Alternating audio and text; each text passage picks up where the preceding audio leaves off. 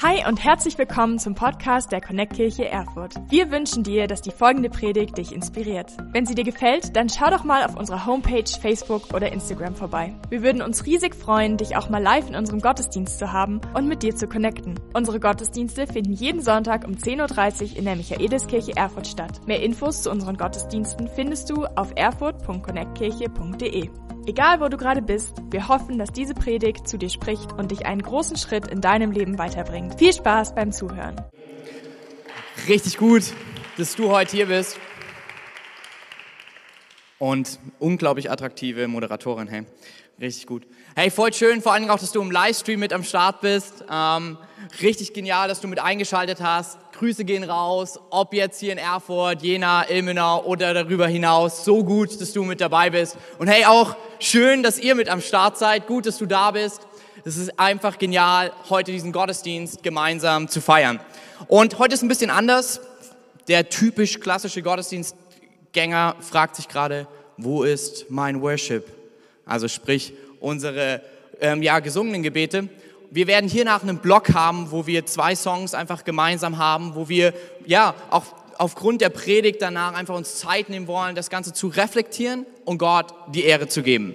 Also nein, dein Worship fällt nicht aus, aber er kommt später, dafür intensiver. Hey. Richtig gut.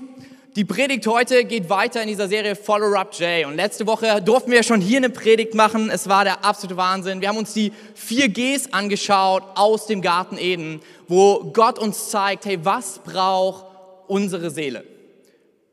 Wir brauchen es zu genießen. Wir brauchen es, dass wir gestalten können, dass wir erleben, zu genügen. Und vor allen Dingen, dass wir erleben, das Ganze macht am meisten Spaß, wenn wir gemeinsam unterwegs sind. Und ich weiß nicht, wie es dir geht. Wir haben danach noch geschaut an so einem Rankenspalier. Jetzt, wenn du heute das erste Mal reinschaust und denkst dir, was ist ein Rankenspalier? Clevere Sache, schau dir einfach die Predigt vom letzten Sonntag an. Aber ein Rankenspalier gibt einem Weinstock, vor allen Dingen den Reben am Weinstock, einen Halt. Es gibt diesem, der Pflanze eine Struktur richtig zu wachsen, aber vor allen Dingen auch sich mal anlehnen zu können und Halt zu finden. Und wir haben gemerkt, diese vier Gs geben genau das für unser Leben wenn wir lernen, Gott zu genießen, wenn wir lernen, ein Leben mit Gott, mit uns und mit anderen Menschen zu gestalten, wenn wir lernen zu genügen und wenn wir lernen, dass es mit Gott und anderen noch so viel mehr Spaß macht, wenn wir gemeinsam unterwegs sind. Aber ich weiß nicht, wie es dir geht, mir fällt das schwer. Vor allen Dingen zu genießen fällt mir oft schwer. Also ich bin so dieser ganz oder gar nicht Typ und bei mir ist es dann, wenn ich genieße, genieße ich richtig. Und irgendwie denke ich mir danach, so richtig erholend war das auch nicht. Ähm, und ich glaube, wir dürfen neu lernen, neu rauszufinden, wie wir genießen, gestalten, genügen und gemeinsam mit Gott und mit anderen und mit uns und mit unserer Seele unterwegs sein zu können. Und deshalb habe ich heute einen ganz besonderen Predigtitel, was Kanufahren und Gott genießen gemeinsam haben. Alright, ich will euch mit reinnehmen ich hatte vorletzte Woche, wir waren im Urlaub mit unserer Familie, mit Katas Familie. Es war richtig cool, alle Geschwister an Bord, die Ehepartner und haben drei Tage zusammen verbracht. Und jeder hat so einen Tag ungefähr so ein bisschen gestaltet. Und den zweiten Tag haben sich meine Schwiegereltern was absolut Geniales einfallen lassen. Und hierbei, Willi, falls du diese Predigt irgendwann hörst, Shoutout an dich. Wenn ich mit 60 so einen Körper habe wie du, dann habe ich irgendwie alles richtig gemacht. Aber okay, ähm, wir sind nämlich Kanufahren gegangen. Und am Anfang ging die Diskussion los, wie weit wir fahren. Und mein Schwiegervater und andere im Boot waren so ja, über 30 Kilometer, also 28. Für mich klingt es nah an der 30, deswegen in, in meinem Kopf ist es immer 30. Also so 28 Kilometer sind kein Problem. Und ich war innerlich, als ich das in der WhatsApp-Gruppe gelesen habe, so, ich sterbe, Jesus, komm bald. Das geht auf gar keinen Fall. Und dann haben wir angefangen, das runterzuhandeln. Und wir sind, glaube ich, bei 18 gelandet. Für mich hat sich, ich habe es die ganze Woche als 22 erzählt, weil es sich so hart angefühlt hat. Na, und dann sind wir mit den Kanus los. Und wir haben immer mal wieder durchgewechselt, sodass mal jeder mit jedem fährt. Und ich habe euch ein paar Bilder mitgebracht. Ich dachte, Kanufahren ist das hier. Eventuell. Genau. Also ich bin der, der im Boot liegt, so die Sonne genießt. Ich dachte, dass ich so von der Strömung mich da einfach mal treiben lasse. In meinem Bild war eigentlich Balu der Bär, weißt du, so einfach im Wasser, er lässt sich treiben, alles ist entspannt. Ich habe das dann auch öfters probiert, ich habe auch nochmal ein anderes Foto mitgebracht. Genau, hat nicht ganz funktioniert, weil dort war alles ausgebaggert und gefühlt waren nur 400 Meter Strömung und den Rest musstest du paddeln. Deshalb hier so ein realistischeres Bild. So sah das dann wirklich aus und man musste sich voll anstrengen. Ich habe noch ein anderes mitgebracht. Genau, ihr könnt einfach durchklicken.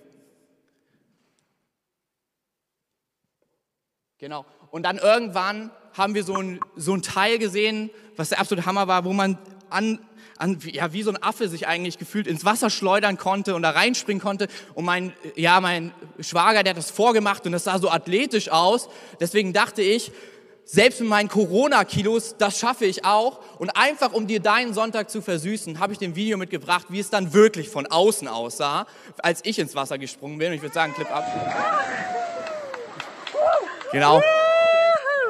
Ich dachte mir in dem Moment, cool, Sonnenbrand, Muskelkater und noch ein Bauchplatscher. Aber okay. Und so sind wir die ganze Zeit da rumgetuckert. Und wenn ich mit meinem, ja, mit meinem Schwager gefahren bin, dann dachte ich mir, boah, ich bin richtig gut. Das Ding, der ist so Kletterer und muskulös und ich würde seinen Körper aktuell eigentlich einfach nur als ein Muskel bezeichnen. Ähm, ja, und ich war halt auch im Boot. Und dann haben wir irgendwann immer mal wieder durchgewechselt. Und ich merkte schon so langsam, als ich alle Rettungswesten mir genommen hatte, für meine Füße, für meinen Oberkörper, damit die Sonne mich nicht zerstört, dass das Ganze doch auch irgendwie anstrengend ist und das Genießen im Kanu scheinbar schwierig ist. Und ja, so nach ein paar Kilometern merkte mein Schwager auch, dass es nicht so clever ist, mit mir zu fahren, weil dann jemand anders die meiste Arbeit halt reinhaut. Und deswegen hat er gewechselt und mir die zweitstärkste Person in der Gruppe gegeben, meine Frau. Meine Frau stieg dann in unser Kanu ein und sagte schon zu mir, okay, lass uns einfach ehrlich miteinander sein, ich kann gar nicht mehr und ich habe auch gar keinen Bock. Und ich war so, oh, super Voraussetzung. Und dann gucke ich so auf diese Karte, an der Seite wird immer angezeigt, wie viele Kilometer es noch sind. Da sind immer so große ähm, Nummern und irgendwann findest du raus, wie viel äh, die Nummer für wie viele Kilometer die steht. Und ich merke so, das schaffen wir niemals. So, am Anfang hat Katharina dann noch so getan, als ob sie paddelt. Irgendwann hat sie gesagt, ach komm, fällt ja eh auf und hört einfach auf. So, ne? Und ich dann mit all meiner Manneskraft paddel rechts, paddel links, paddel rechts, paddel links. Und ich merke, boah, ich bin einfach nicht dafür gemacht. Ich kann keine 18 Kilometer Kanu fahren. Bis heute trage ich Spuren davon. Einige fragten, boah, du bist so schön braun geworden. Freunde, das fängt nicht mit braun, sondern mit knallrot und Blasen an. Und am nächsten Morgen, ich dachte mir, boah, ich weiß gar nicht, wo ich nicht Muskelkater habe. Und dann gehst du an den Essenstisch und du versuchst natürlich hart zu sein, sitzt da. Und dann sitzt dein Schwiegervater dir gegenüber und er sagt, oh, ich merke es irgendwie so ein bisschen in den Beinen. Und ich dachte mir so, kann das ehrlich sein? Jesus, was ist hier los? Naja, aber bis ich zu dem Frühstückstisch komm, gekommen bin, musste ich ja auch irgendwie ankommen. Und das war echt schwierig. So, weil Katharina hatte gar keinen Bock mehr, ich auch nicht. So, ich habe mich dann irgendwie so ein bisschen abgequält und dann kam mir die brillante Idee. Ich habe gesagt, wir, wir strengen uns das noch einmal an, Katharina, weil das Paddel hatte vorne wie so einen kleinen Haken und die Kanus haben so eine Rundung, wo man ein Seil reinstecken kann, um es aus dem Wasser zu ziehen. Ich so, okay, was wir jetzt machen, wir sind leise. Ich weiß, das fordert mich am meisten heraus, aber wir sind jetzt still, paddeln mit all unserer Kraft und dann hängen wir uns leise bei dem Bruder hinten dran. Und er kann die Arbeit übernehmen. Hat funktioniert. Und es war ziemlich witzig, das Boot vor uns so zu erleben, wie es immer am Schwenken war, hin und her. Und die Leute sich beschwerten, irgendwie fährt sich das so komisch und so. Und wir dachten, oh Gott sei Dank, das Einzige, was wir machen müssen, ist dieses Paddel da dran halten. Und irgendwann ist natürlich aufgefallen, die letzten zwei Kilometer mussten wir dann selber noch kämpfen. Aber in dem Moment sprach Gott so zu mir und ich merkte eine Sache. Könnte es vielleicht sein, dass wenn es um unseren Glauben geht, wir manchmal Ähnliches machen? Dass nah bei Gott zu sein gut ist, aber wir es höchstwahrscheinlich nicht hinbekommen, wenn du noch nie Zeit mit Gott verbracht hast, heute sagen, heute mache ich nichts anderes könnte es sein, dass selbst das, was gut tut, geübt werden muss.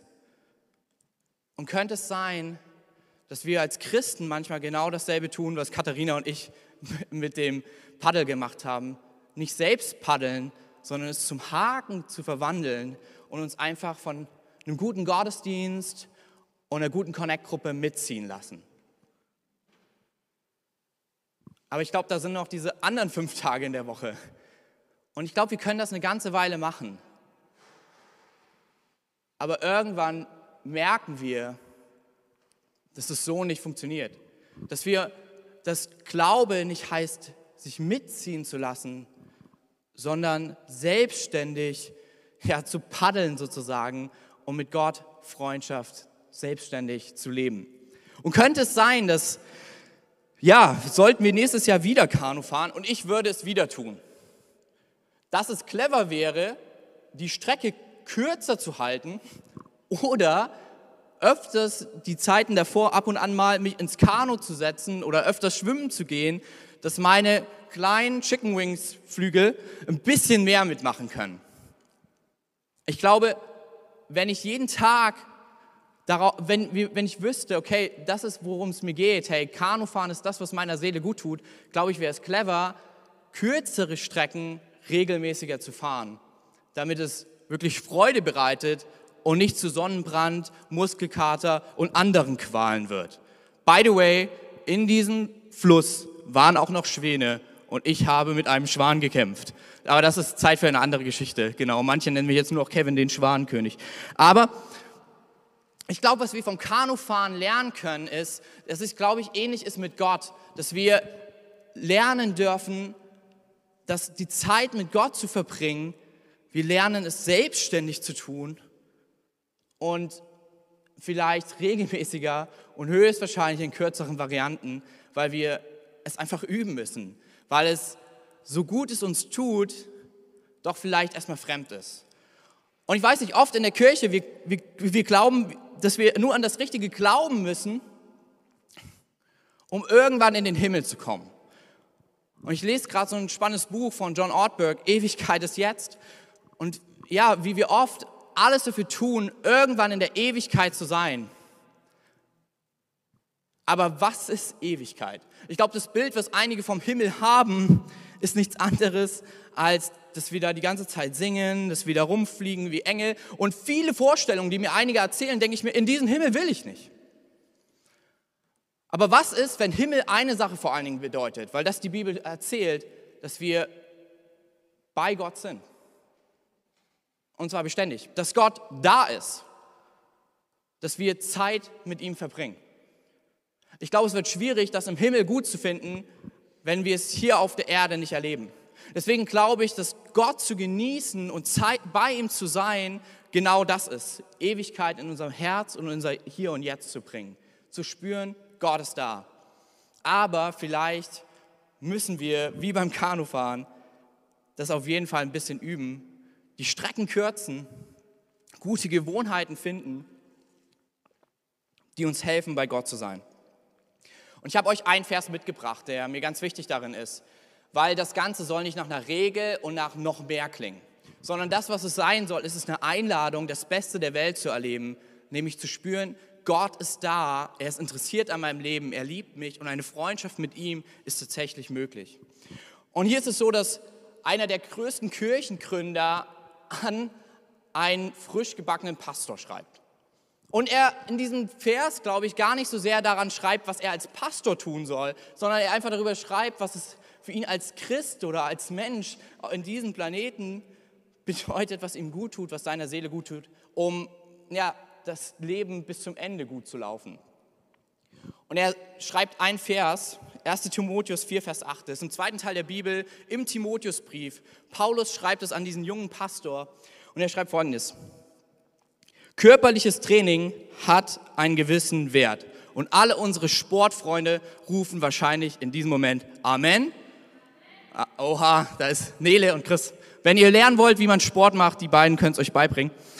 Und alle anderen rufen, okay, hilf mir Herr.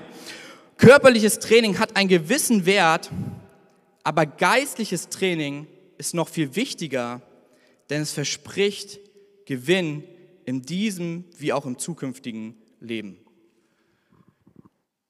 Ich bin mir sicher, dass wenn ich lange Strecke Kanu fahren will und es hat echt Fun gemacht, ich es, glaube ich, öfters vorher tun müsste oder irgendwas tun müsste, dass meine Muckis ein bisschen bessere Form kommen und dass mein Körper Sonne mehr aushält oder zumindest müsste ich mir irgendwie längere Sachen anziehen. Und ich glaube, ähnlich ist es mit Gott. Hey, ich glaube, Zeit mit Gott zu verbringen ist so unglaublich gut und das Beste, aber ich glaube, wir müssen es lernen und das Zweite, wir dürfen trainieren. Weil was Training wirklich bedeutet ist, dass es dir gut tut, dass es regelmäßig ist, dass es Teil deines Lebens wird und dass es dich nicht überfordert. So, es nützt nichts, mal im Bild vom Fitnessstudio zu bleiben, einmal dorthin zu gehen, alle Gewichte draufzupacken, das irgendwie mit all deinem Männerstolz hochzudrücken, geht auch mit Frauenstolz und dann die nächsten drei Wochen irgendwie mit gezerrten Muskeln und gerissenen Sachen ähm, qualvoll auf der Couch zu sein, in meinem Fall meiner Frau vorzujammern, dass sie mich doch bitte bemitleiden soll. So, das wird nichts bringen, sondern wenn ich etwas tun will, was meinem Körper gut tut, werde ich es wahrscheinlich regelmäßig tun. Ich werde es einbauen in meinen Alltag. Und ich glaube, ähnlich ist es mit dem, dass wir Gott genießen dass wir es einbauen in unseren Alltag, dass wir unsere Zeit neu gestalten, nämlich um Jesus herum, indem wir es einbauen in unseren Tagesablauf. Dass wir merken, zu genügen, das Genießen, vielleicht das Beste, was du je tun kannst, ist Zeit mit Jesus zu verbringen. Dass wir merken, dass wir aus dieser Gemeinsamkeit mit Jesus heraus wieder neu uns spüren und lieben können und dann auch unser Umfeld, unsere Nächsten. Hey, ich denke persönlich, das soll nicht Druck machen oder so, sondern es ist einfach eine Einladung. Erstens, übertreib's nicht. Und zweitens, tu es regelmäßig. Erstens, es ist nicht, um dir noch etwas draufzudrücken, sondern es ist darum, damit du wirklich genießen kannst. Ich weiß nicht, wie es dir geht, aber oft ist es wirklich so in meinem Leben, ich bin so dieser All-In-Typ und ich übertreib's.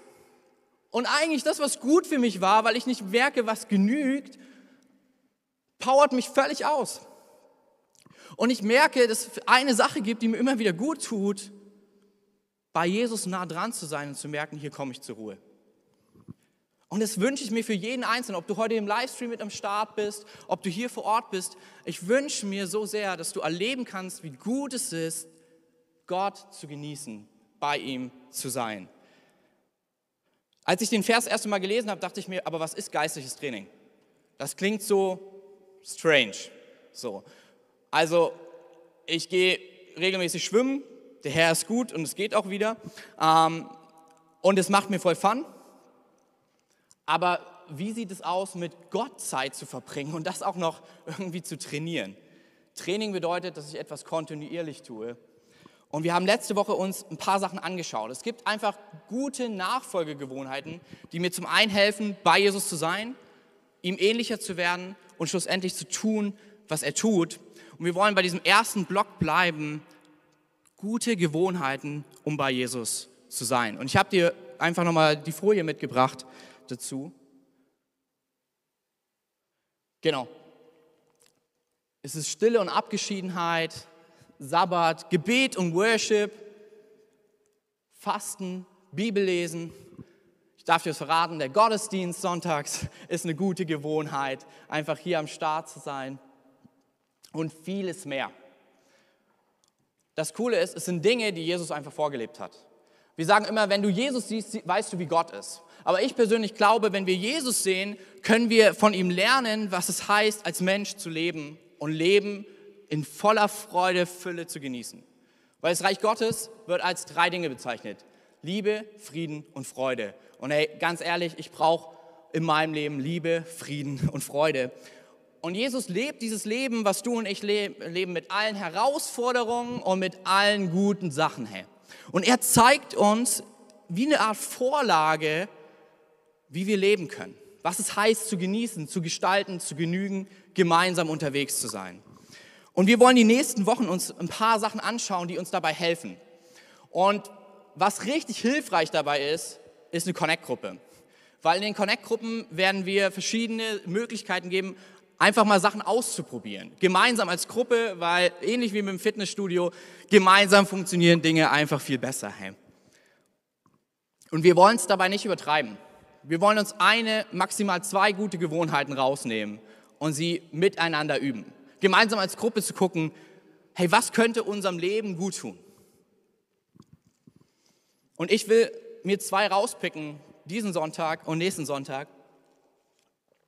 die ich denke, die so gut für unser Herz sind, aber ja auch ein bisschen unpopulär, vor allen Dingen in der heutigen Zeit, die ein bisschen rausstechen, wie ich finde, die, ja, wenn du darüber predigst, nicht vielleicht der erste Moment ist, oh yes, das klingt so gut. Aber ich glaube, es ist so, so gut und es ist so ein großer Schatz darin. Deswegen möchte ich dich mit einladen, neu darin von Jesus zu lernen.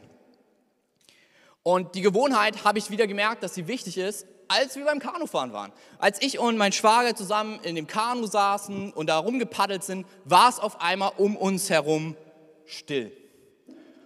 Und mein Schwager sagt so, hey, ich habe eine Beatbox dabei, können wir ein bisschen Mucke anmachen. Und ich dachte mir, das klingt nach einer guten Idee. Dumm war nur, dass wir unsere Handys im Auto eingeschlossen haben, weil wir gesagt haben, hey, hier bei dem Kanufahren brauchen wir nicht unbedingt unser Smartphone. Und dann auf einmal war es still. Katha fuhr mit ihrer Gruppe an uns vorbei und haut einfach nur raus, könnt ihr nicht einmal die Stille und die Natur genießen? Und ich merkte so, spannend, vielleicht nicht. Und ich merke es, dass uns Langeweile total schwer fällt und in der unserer heutigen Zeit und hey, ganz ehrlich, nein, wir wollen nicht Amish 2.0 werden, nein, wir werden uns nicht von Technik irgendwie zurückziehen, weil sie so gut ist und uns gar nicht dieser Gottesdienst möglich wäre und Sammy streckt seine Faust hoch und ruft Amen, ähm, genau, aber ich glaube trotzdem, bei all dem Prost hat es auch ein paar Herausforderungen. Und eine große Sache ist, dass wir Langeweile nicht kennen weil die Unendlichkeit in unserer rechten Hosentasche steckt. Sie nennt sich Smartphone und du kannst dich mit allem ablenken. Und es ist so crazy, Microsoft hat herausgefunden, dass 77 Prozent der Leute in der heutigen Zeit, ähm, wenn sie merken, es passiert nichts um sie herum, zuallererst nach ihrem Smartphone greifen. Und ganz ehrlich, ich bin dabei so oft mit dabei. Und ich habe für mich mal so reflektiert, wann halte ich Stille aus? Und es gibt nur zwei Orte und der eine ist brandaktuell neu dazugekommen, also gab es ganz lange nur einen beim Duschen. Und das zweite ist beim Fahrradfahren, weil ich zu, also ich bin da nicht fähig genug, noch nebenher zu telefonieren oder irgendwas zu hören. So, das ist zwei Dinge auf einmal kriege ich nicht hin. Aber selbst bei anderen Dingen, im Schwimmbad, ich habe mir Kopfhörer gekauft, mit denen man unter Wasser ähm, Podcasts, Bücher oder Musik hören kann. Wie verrückt. Hey, beim Einschlafen weiß ich nicht, wie oft in einem Hörbuch, ein Podcast oder ein YouTube-Video läuft, weil ich diese Stille, diese Langweile unterdrücken möchte. Aber was wäre, wenn all diese Momente der Stille eine Möglichkeit bieten, aufzuwachen und neu zu spüren, Gott ist da? Was ist, wenn diese Momente ein Tor bieten, eine Möglichkeit, mit Gott ins Gespräch zu kommen? Hey, über was ich heute reden will, eine richtig gute Gewohnheit für uns als Kirche, glaube ich, für dich und für mich. Und nein, ich sage nicht, du musst es tun. Es gibt kein Gebot, dass du es tun sollst, sondern ich ähm, empfehle dir einfach, ich würde es tun. Ist Stille und Abgeschiedenheit. Weil wenn ich auf Jesus sein Leben schaue und ich bin so der überextrovertierte Typ, jeder, der mich ein bisschen länger kennt, weiß, dass Corona richtig herausfordernd war, weil mein Auge wehtat und Bücher und Menschen in weiter Ferne lagen. Hey. Aber selbst ich merke, wenn ich mir das Leben von Jesus anschaue, dass er uns etwas gibt, was uns helfen kann, wieder neu diese Stille zu finden, dass wir darin lernen, Gott zu genießen. Das ist Jesus und sein stilles Örtchen. Ich meine damit nicht die Toilette, weil selbst für die, die ist manchmal für einige nicht ruhig, sondern ich meine, dass wir in der Bibel eins sehen können, dass Jesus immer wieder einen abgeschiedenen Ort sucht, einen Ort, wo einfach niemand ist, der menschenleer ist, die Stille sucht, um dort zu spüren, Gott ist da. Und ich überlege mir, wenn Jesus, der menschgewordene Gott, das für sein Herz und seine Seele brauchte, man, könnte es vielleicht sein, dass es für mich auch unglaublich gut ist. Ich will euch vom ersten Tag von Jesus erzählen, ähm, als er unterwegs war als Jesus, als Retter der Welt. So, sein erster Tag sah folgendermaßen aus. Er hat gepredigt. Er hat darüber erzählt, dass Freundschaft mit Gott wieder möglich ist. Dann hat er Menschen geheilt. Dann hat er Menschen vom Bösen befreit. Dann hat er wieder gepredigt. Dann waren wieder viel, viel mehr Menschen da und er hat noch viel, viel mehr Menschen geheilt und vom Bösen befreit. Und dann waren da noch einzelne Menschen, zu denen er gegangen ist, um sie zu heilen und vom Bösen zu befreien und dann wieder darüber zu predigen, so dass wiederum alles voll war mit Menschen bis in spät in die Nacht und er drei Dinge getan hat, gepredigt, geheilt und Menschen vom Bösen befreit. Und der nächste Tag, folgendes, ich würde denken, dort würde jetzt stehen, und Jesus schlief lange aus und hatte einen guten Brunch. Oder und Jesus nahm sich Zeit mit seinen Freunden und reflektierte das Geschehen von gestern. Oder Jesus ging hin und bereitete eine neue Predigtkampagne oder eine neue Predigtserie vor für die Leute. Aber das steht da nicht. Im Markus-Evangelium, im ersten Kapitel, Vers 36 bis 37 steht, ganz früh, es war noch Nacht, ging Jesus allein an einen einsamen Ort um zu beten. Später suchten ihn Simon und die anderen, also seine Nachfolger, seine Freunde. Als sie ihn gefunden hatten, sagten sie zu ihm, alle fragen nach dir. Es ist für mich voll verrückt. Nachdem Jesus sich die Menschenmengen um ihn sammelten, er eigentlich heutzutage, man würde ihn als Influencer oder populär oder famous bezeichnen, als sich das passierte, der nächste Schritt, den er tat, er ging in die Abgeschiedenheit.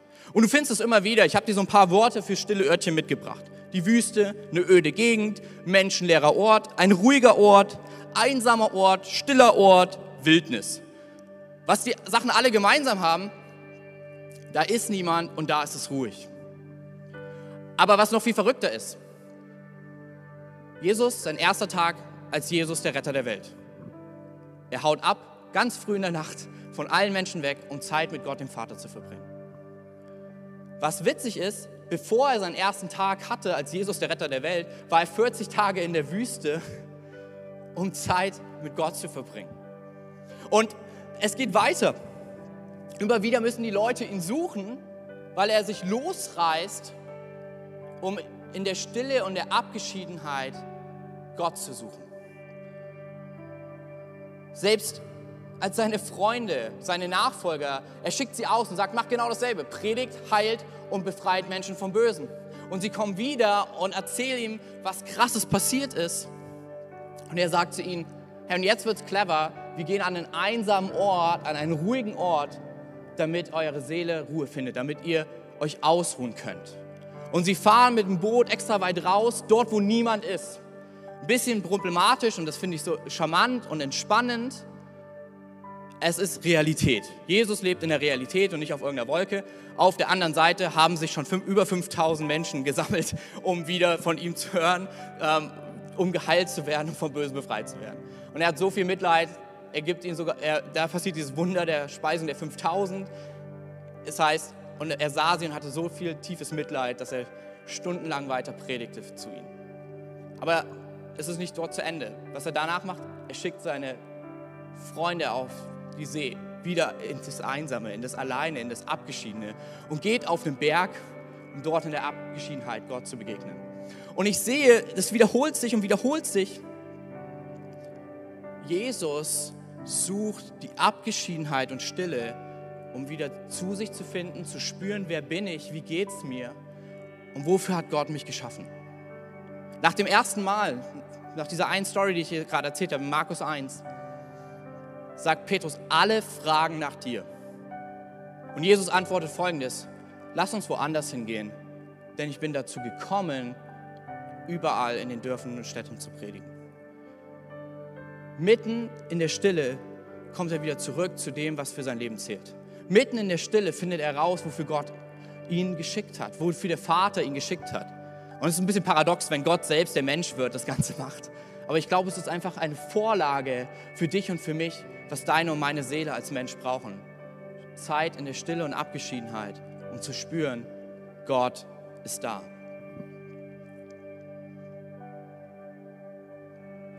Ich glaube, die Stille ist eine Tür zur Freude. Und vielleicht sitzt du hier und denkst dir, ich bin extrovertiert und Kevin, ich brauche das nicht. Ich lächle dich an und denke mir, probier es doch trotzdem einfach mal aus. So, die letzten, letzten Monat ist es genau das, was ich tue. Ich bin extrovertiert und probiere es einfach mal aus. Wir haben einen Balkon und ich setze mich da morgens hin, nachdem ich meine Bibel gelesen habe und mein Müsli ge gegessen habe, meinen Kaffee getrunken habe, stelle mir einen Wecker auf 10 Minuten und sitze einfach auf dem Balkon. Und was verrückt ist, es ist so leicht, den Lärm um mich herum auszuschalten. Aber was danach passiert ist, dass es auf einmal in mir laut wird. Und es so schwer ist, diesen Ton auszubekommen. Und die ersten Wochen, ich habe einfach alles runtergeschrieben. Ich hatte so ein Tagebuch mit und ich habe alle Gedanken, die mir kamen, aufgeschrieben. Immer wieder, immer wieder, immer wieder. Und nach ein paar Wochen merkte ich, dass ich an den Punkt komme, wo es um mich herum still wird und es ein bisschen, ich sage gar nicht, dass ich da jetzt voll bin, aber ich bin auf dem Weg, es in mir still wird. Und wisst ihr, was passiert, wenn es äußerlich und in dir still wird? Das ist ein leises Flüstern. Das ist Gottes Stimme, die ruft, ich liebe dich, du bist mein geliebter Sohn, meine geliebte Tochter, ich bin stolz auf dich. Es ist, dass Gott ausspricht, wer du bist, weil die inneren Stimmen, meistens Lüge, Vorwürfe, Selbstanklage, Aufgaben, der Alltag ist und sie uns oft verwirren, wer wir eigentlich wirklich sind in all dem. Und die einfachste, und das sage ich dir ganz ehrlich, viel einfacher ist es einfach, diese Stimme zu übertönen mit Lautstärke, mit einem guten Film, mit vielen Freunden um dich herum.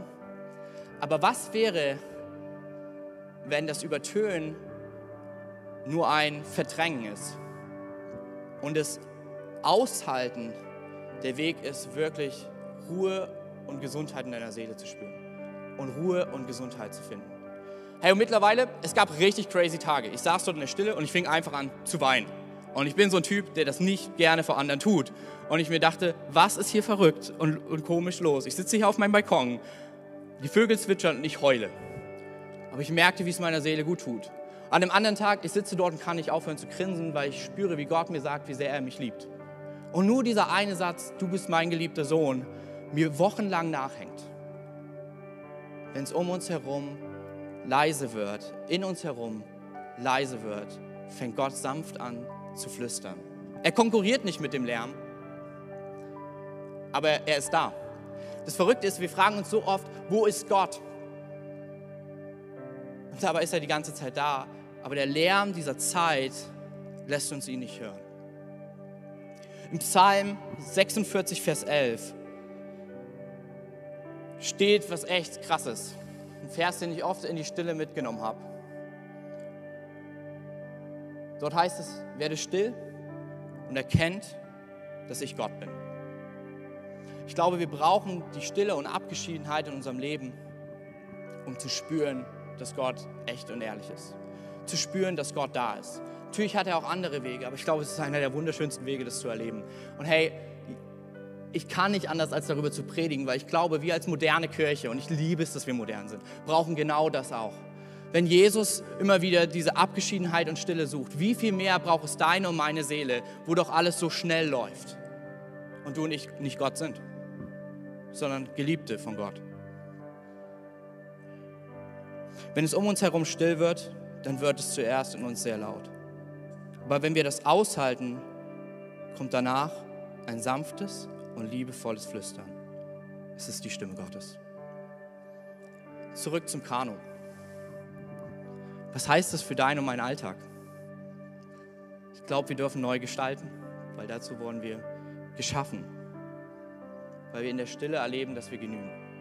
Weil wir in der Stille, ich rede hier nicht von Einsamkeit und Isolation, sondern in der Abgeschiedenheit und Stille spüren Gott ist da. Wir nicht alleine sind. Und wahrscheinlich ist es ähnlich wie mit dem Kanufahren bei dir. Kürzer und regelmäßiger ist besser als lange und einmalig. Hey, vielleicht ist es dran, check mal deinen Kalender einfach ab. Und vielleicht gibt es da eine Gewohnheit, wo du merkst, eigentlich tut die mir nie gut. Ich habe letztens mit einem guten Freund gesprochen und er sagt, ich gucke mir morgens eigentlich immer YouTube-Videos an und ich habe gemerkt, eigentlich könnte ich die Zeit auch nutzen, um einfach mal in meine Bibel reinzuschauen. Und er mir erzählt hat, wie gut es ihm getan hat. Vielleicht ist es für dich dran, einfach zu gucken, so wie ja, mein Ausbilder in der Fabrik mir diesen weisen Tipp gegeben hat, als ich aufhören wollte zu rauchen. Schlechte Gewohnheiten sind schwer, sich abzugewöhnen, aber so ist es viel einfacher, sie mit etwas Gutem zu ersetzen. Vielleicht ist es dran. Und ich rede hier nicht von Ewigkeiten. Nicht so wie oft, wie so lange, wie ich oft predige, sondern nein, ich rede darüber von fünf bis zehn Minuten, vielleicht einmal in der Woche, zweimal in der Woche, dreimal in der Woche. Vielleicht bist du auch schon so all in, dass du sagst, fünf Minuten täglich. Vielleicht sind es die Momente, wo du einfach, auf, wenn du Mama oder Papa bist und du Vollzeit-Elternteil bist, wo du einfach auf Toilette gehst und fünf Minuten denkst, Gott, bist du noch hier? Und er dir zusprechen wird, ich liebe dich und das, was du tust, ist der absolute Wahnsinn. Vielleicht ist es der frühe Morgen, weil es, du es sonst einfach vergisst. Vielleicht sind es auch die Nächte. Das Lustige ist, Jesus hat da irgendwie keinen Zeit, genauen Zeitplan, sondern er guckt, wo es gerade bei ihm reinpasst. Oft war es der frühe Morgen, manchmal auch die Nacht, weil er auch gerne mal ausschlief. Manchmal war es mittendrin. Und sie sammelten sich um ihn und er ging. Ich finde es so gut, weil er weiß, was seine Seele braucht. Werde still und erkenne, dass ich Gott bin, dass ich bei dir bin. Ich will dich einfach einladen. Wenn du noch keine Connect-Gruppe hast, check eine Gruppe aus und mach mit, wenn wir Nachfolgegewohnheiten üben, weil sie, glaube ich, deiner Seele gut tun werden. Und kürzer und regelmäßig anstatt lange und einmalig. Aber vielleicht bist du heute hier und du hast gar keine Freundschaft mit Gott. Oder du hörst gerade zu und das ist alles neu. By the way, erwischt. Heute hast du eine gute Nachfolgegewohnheit gelebt. Jesus ging jedes Mal in die Synagoge in einen Gottesdienst. Hey, du bist schon Jesus ein Stück ähnlicher geworden. Aber vielleicht ist es genau der Moment, weil auch da wir in Gott erleben, dass Gott heute ruft. Ich bin da und ich liebe dich. Und ich möchte uns ermutigen, lass uns einfach alle unsere Augen schließen. Wenn ihr mit mehreren Leuten zu Hause schaut, gilt auch genau dasselbe für euch. Lasst uns unsere Augen schließen. Und ich werde von drei runterzählen. Und wenn du noch keine Freundschaft mit Gott hast, kannst du einfach deine Hand heben, damit ich weiß, mit wem ich beten darf. Oder du kannst in den Live-Chat schreiben, ich habe mich entschieden. Und ich will dann ein Gebet vorformulieren, was wir gemeinsam beten, wo wir Gott einladen in unser Leben. Alright. Drei. Gott liebt dich. Zwei. Jesus ist dir heute näher, als du denkst. Eins. Heb doch deine Hand, wenn du eine Freundschaft mit Jesus starten möchtest. Alright, ihr könnt gerne die Augen wieder öffnen. Und für den Rest von uns, ich werde dieses Gebet kurz beten, auch für dich, wenn du im Live-Chat jetzt gerade am Start bist. Wir werden hier nach einer Zeit des Worships haben. Und ich will dich einfach ermutigen, das sind gesungene Gebete. Und ich will dich ermutigen zu reflektieren. Was in deinem Leben darf sich vielleicht neu umgestalten, um zu spüren, Gott ist wichtig und gut für mein Leben. Aber vorher, für alle, die heute sagen, ich möchte diese Entscheidung treffen, kannst du mir einfach dieses Gebet nachbeten. Jesus, ich komme heute vor dich. Ich bitte dich, dass du mir all meine Schuld vergibst. Ich danke dir, dass du am Kreuz für meine Schuld gestorben bist. Ich danke dir, dass du den Tod überwunden hast. Danke, dass du mir eine neue Freiheit schenkst und mich in deiner Liebe leitest. Ich nehme dein Geschenk an, die Freundschaft mit dir. Ab heute bist du mein Gott und der Herr in meinem Leben. Ich danke dir, dass ich ab heute ein Kind Gottes bin. In deinem Namen, Jesus, beten wir. Amen. Wenn du mehr über Jesus erfahren willst oder deine Geschichte mit uns teilen möchtest, dann schreib uns gern auf Facebook, Instagram oder eine E-Mail an info at connectkirche.de. Du bist begeistert von der Connect Kirche und möchtest unsere Arbeit unterstützen? Dann findest du auf unserer Homepage weitere Details dazu, wie du dies tun kannst. Falls du nicht aus Erfurt und Umgebung kommst, aber dennoch aktiv verfolgst, was wir als Kirche tun, möchten wir dir zuallererst Danke sagen, dass du auf diese Art Teil von dem bist, was hier in Erfurt geschieht. Gleichzeitig wollen wir aber sicherstellen, dass du vor Ort eine Kirchen Familie hast. Wir sind der festen Überzeugung, dass es keinen Ersatz dafür gibt, eine Kirche vor Ort zu haben, in der du connected bist und Beziehungen pflegen kannst, die dich im Glauben voranbringen. Falls du keine Kirche vor Ort haben solltest, ermutigen wir dich dazu, dir eine zu suchen. Wenn du dabei Hilfe brauchst, melde dich gern unter info. Danke fürs Zuhören und bis bald.